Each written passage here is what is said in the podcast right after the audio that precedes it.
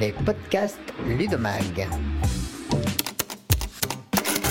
Bienvenue dans l'émission Les podcasts Ludomag. Nous sommes aujourd'hui en compagnie de Yannick Garfenel, co-président de EdTech France et animateur de plusieurs associations communautés autour du secteur du e-learning et des EdTech. Alors avant de développer notre sujet aujourd'hui, découvrons qui est Yannick Raffenel.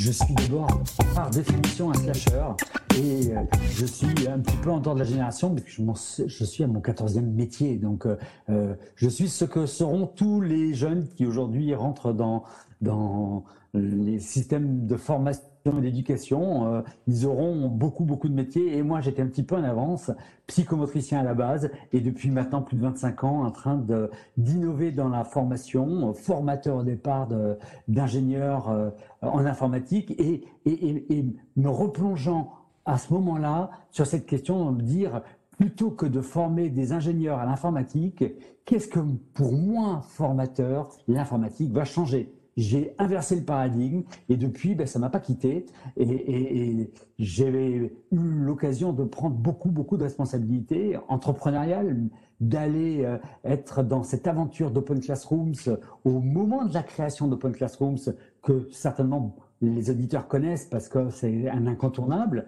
Euh, en, en, en 2013, euh, c'était le site du zéro, ça a changé de nom, c'est devenu Open Classrooms et j'en étais le directeur pédagogique éditorial pour pouvoir créer les partenariats avec euh, Sciences Po, avec euh, euh, Polytechnique, avec toutes sortes de, de, grands enseignants experts et monter le studio, monter les équipes d'ingénieurs pédagogiques euh, et chefs de projet pour pouvoir produire les 130 premiers parcours de formation d'Open Classrooms avant d'être allé à la Maïf, monter euh, une, une euh, start-up en intrapreneuriat, Starlings, pour pouvoir, avec Sciences Po Paris, créer des, des parcours de formation qui réunissaient l'ensemble de ce qui pour moi était important. C'est-à-dire, on va revenir, tout ce qui permet à du digital learning d'être absolument efficace. Et maintenant, ben, depuis deux ans, j'ai repris ma liberté et j'accompagne toutes sortes d'organisations pour euh, amener euh, et construire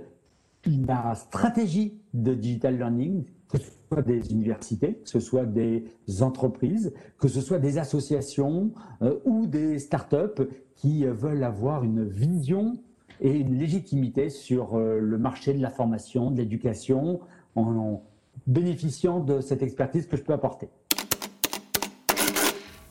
Alors, au vu de votre expérience dans le e-learning, profitons-en pour faire un point historique sur les essentiels de la formation à distance et des différentes formes d'apprentissage en ligne. Le secteur a-t-il vraiment évolué, Yannick Graffenel La technologie a-t-elle apporté un véritable changement ou est-ce que ce ne sont pas finalement les bonnes vieilles méthodes ou recettes qui font toujours la qualité de ce qui est proposé aujourd'hui?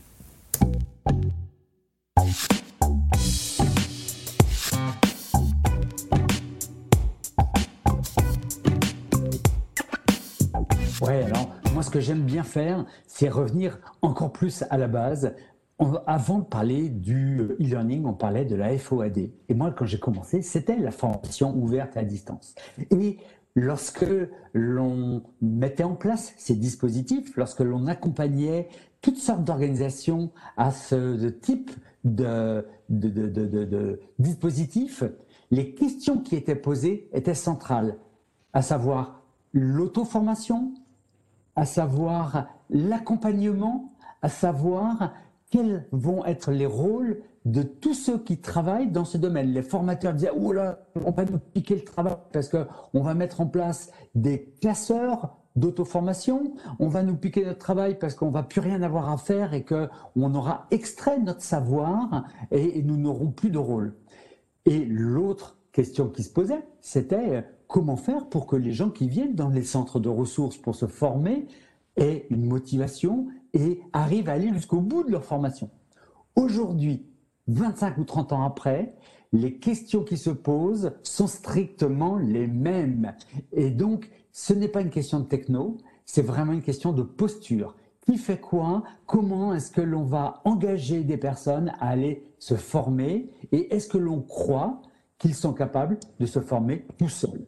Moi, mon point de vue, c'est que évidemment quels que soient les bénéfices extraordinaires apportés par la technologie. On va en parler par la réalité virtuelle, par l'intelligence artificielle, par exemple, par les connaissances apportées par les neurosciences appliquées dans l'éducation.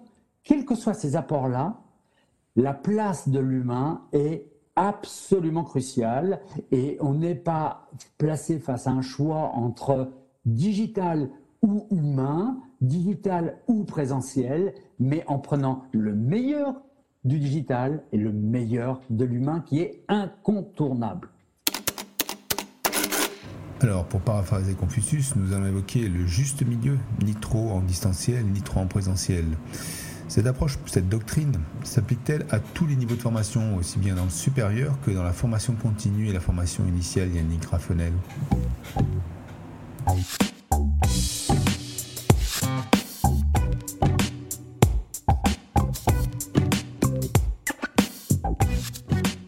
C'est vrai que j'interviens essentiellement sur l'enseignement supérieur et sur la formation professionnelle. Mais par contre, j'aime toujours à me référer d'une personne qui est pour moi mon maître. J'ai cette chance d'avoir euh, grandi en passant dans des écoles qui appliquaient cette pédagogie et pour moi, tout à la base est une question de pédagogie.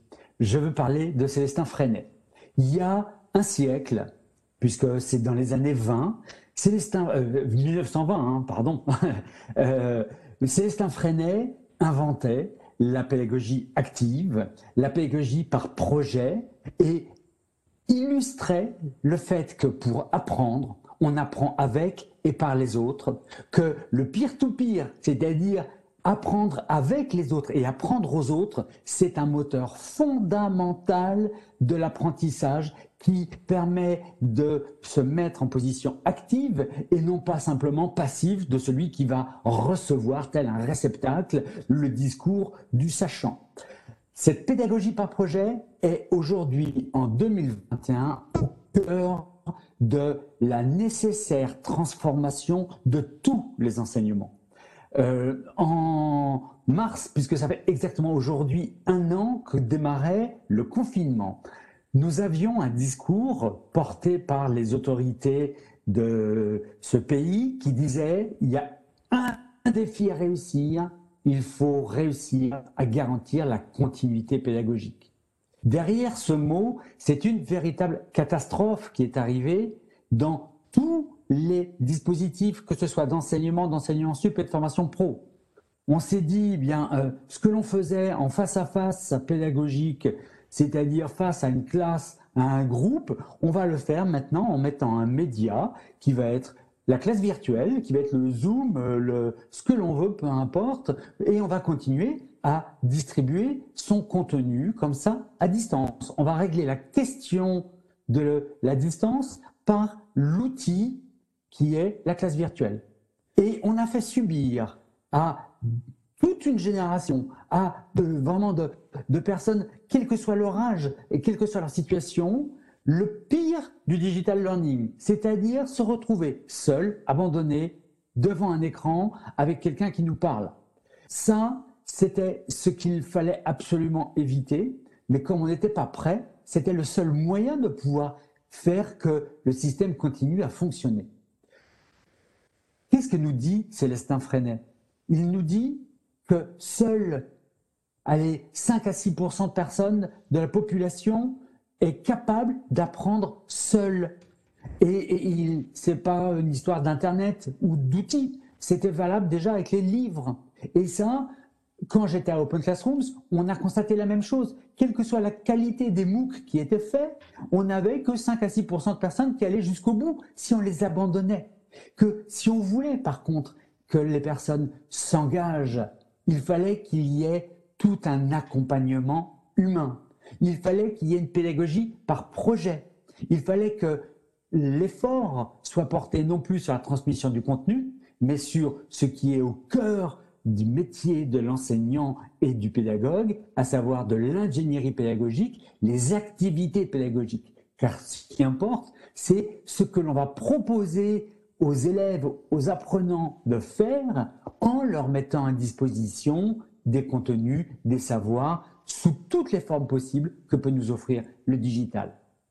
Et cette mise en avant de la pédagogie et cette rupture avec une pédagogie active, c'est vraiment le challenge qui attend aujourd'hui tous les enseignants, tous les formateurs, quel que soit le niveau. Et là, euh, c'est valable aussi bien euh, sur euh, du primaire que sur l'enseignement sup ou de la formation pro.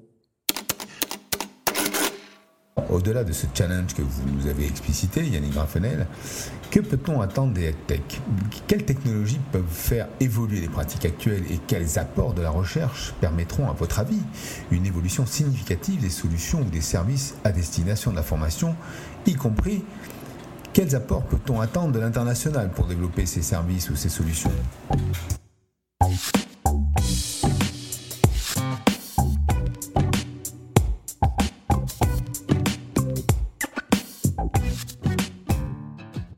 Alors, euh, ce qui est évident, c'est que euh, euh, il y a des apports techniques technologiques qui sont vraiment très très intéressants au travers de tout ce qui est créé comme innovation et porté à la fois par des startups et tech, mais aussi pour beaucoup en relation avec des laboratoires de recherche.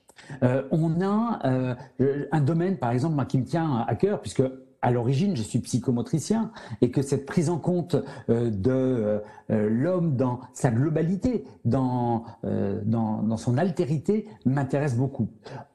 nous avons énormément de publics qui, par définition, étant déjà souvent en, difficulté dans des situations de formation en, face à face traditionnelles, sont encore plus rejetés de ce que l'on pourrait appeler les usages des, des tech. Or, beaucoup d'entreprises sont en train de se développer pour prendre en compte de manière tout à fait particulière des publics non atypiques, des enfants et adultes dyspraxiques. Euh, je pense par exemple à, deux entreprises en plus euh, sur le Grand Ouest, euh, secteur où, j'interviens beaucoup et, où je vis, Learn Go à Rennes ou alors Mobidis à Nantes, qui travaillent de manière tout à fait particulière sur les enfants dyspraxiques et, et qui arrivent au travers de leurs outils à donner le chaînon manquant euh, pour les enseignants, pour les familles, afin d'aller accompagner et d'aider grâce aux bénéfices apportés par la techno ces publics qui, euh, a priori, euh, sont totalement réfractaires à énormément des, usages des outils et tech. Euh, donc ça, c'est par exemple une des pistes et ça se fait réellement en collaboration entre des labos de recherche, des euh, universités et euh, ces startups. on a d'autres donc d'autres secteurs dans lesquels les choses bougent de manière tout à fait intéressante. c'est que au travers des des, des, outils tels que la réalité virtuelle, la réalité augmentée, qui pour l'instant restent très confidentiels, euh, on voit euh, des applications qui permettent à des enseignants euh, d'aller faire vivre des situations à des groupes classes en pouvant, dans des domaines qui, là encore une fois, sont souvent non pas mis de côté, mais jamais prioritaires, par exemple dans la formation dans le monde du bâtiment, des CFA du bâtiment, où la question de la projection dans un bâtiment devient au cœur même de tous les métiers, que l'on soit maçon, électricien ou, architecte, être capable de se projeter est fondamental. Eh bien, des CFA sont en train de s'équiper et permettent justement à, ces jeunes euh, d'aller bénéficier du meilleur de l'approche pédagogique et technologique. Bien entendu, c'est accompagné encore une fois. C'est pas, euh, on n'a pas distribué les masques et, vous, et les casques, vous vous débrouillez maintenant dans votre coin. C'est comment l'enseignant, le pédagogue va utiliser ces outils pour aller beaucoup plus loin en termes d'objectifs pédagogiques, en faisant vivre des choses avec cette immersion, avec cet impact émotionnel et physiologique que vont vivre les apprenants, qui vont leur permettre d'apprendre beaucoup plus vite, beaucoup mieux que sans l'usage de cette techno. Donc, ça, juste au travers de ces deux petits exemples, je veux illustrer le fait que ça bouge assez vite, évidemment, avec des problèmes logistiques, avec des problèmes techniques, avec des problèmes financiers, parce que évidemment, euh, et dans les plans qui sont encore relancés, euh, on va toujours financer du matériel, alors que la question, elle est humaine. Elle est au travers de comment est-ce que l'on accompagne les enseignants, les formateurs à s'approprier ces technologies,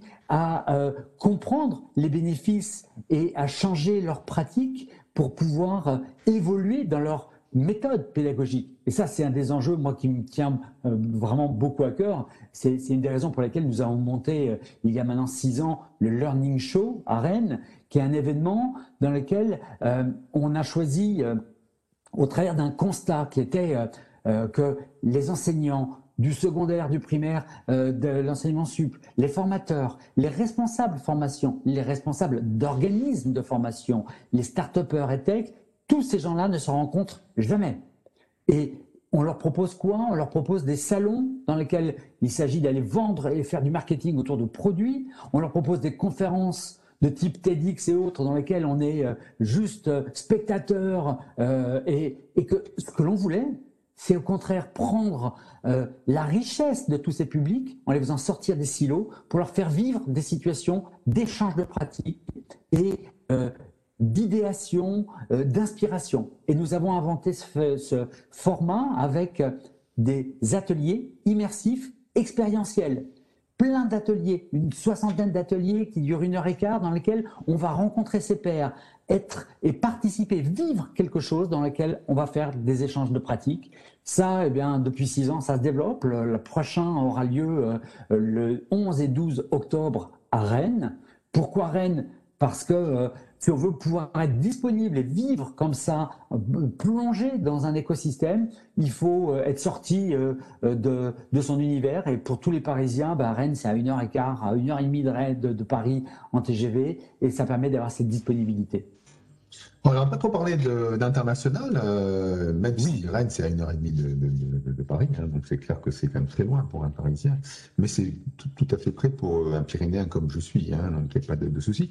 Euh, petite vision internationale avant de, clôturer notre petite rencontre tout à fait. Euh, il y a un enjeu extraordinaire autour de la tech et de la francophonie.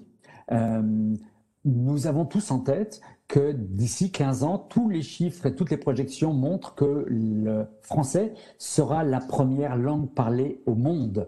Euh, nous avons sur l'Afrique euh, et sur euh, le Maghreb une responsabilité absolument phénoménale d'aider les startups qui sont déjà en place et qui travaillent et les établissements d'enseignement, euh, quels qu'ils soient, sur, euh, ces, euh, sur ce continent pour réussir à développer des, des approches à la fois technico et pédagogiques qui permettent de s'adapter aux contraintes des, des, populations et des apprenants sur place. On sait que sur place, le seul euh, device, le seul moyen d'accéder à la formation, c'est le téléphone. Et euh, de ce fait, on a à reconstruire tous les, les parcours et les réflexes euh, que l'on peut avoir euh, pour aller déployer des dispositifs, pour aller former euh, en France, pour pouvoir aller inventer autre chose. Là-dessus, nous sommes en train de travailler au niveau des Tech France sur le sommet de la francophonie qui aura lieu les 20 et 21 novembre à Djerba pour faire de ce moment, qui est un moment très institutionnel, une plateforme de la francophonie et de la tech euh, pour euh, rassembler le maximum euh, d'organisations, d'entreprises, pour faire des retours d'expérience, pour faire des, des, mises en commun avec l'aide de Business France, pour que les entreprises puissent aussi aider encore une fois, et non pas venir remplacer, pas venir suppléer, mais venir aider tous les talents qui sont en Afrique et qui sont en train d'inventer des choses parce qu'eux connaissent très bien leurs contraintes et connaissent très bien leur public. C'était un entretien avec Yannick Raffanel, coprésident de EdTech France, où vous l'avez bien remarqué, nous avons parlé autant d'ingénierie pédagogique que de technologie éducative. Cet entretien se tient dans le cadre de la série Les podcasts de Ludomike.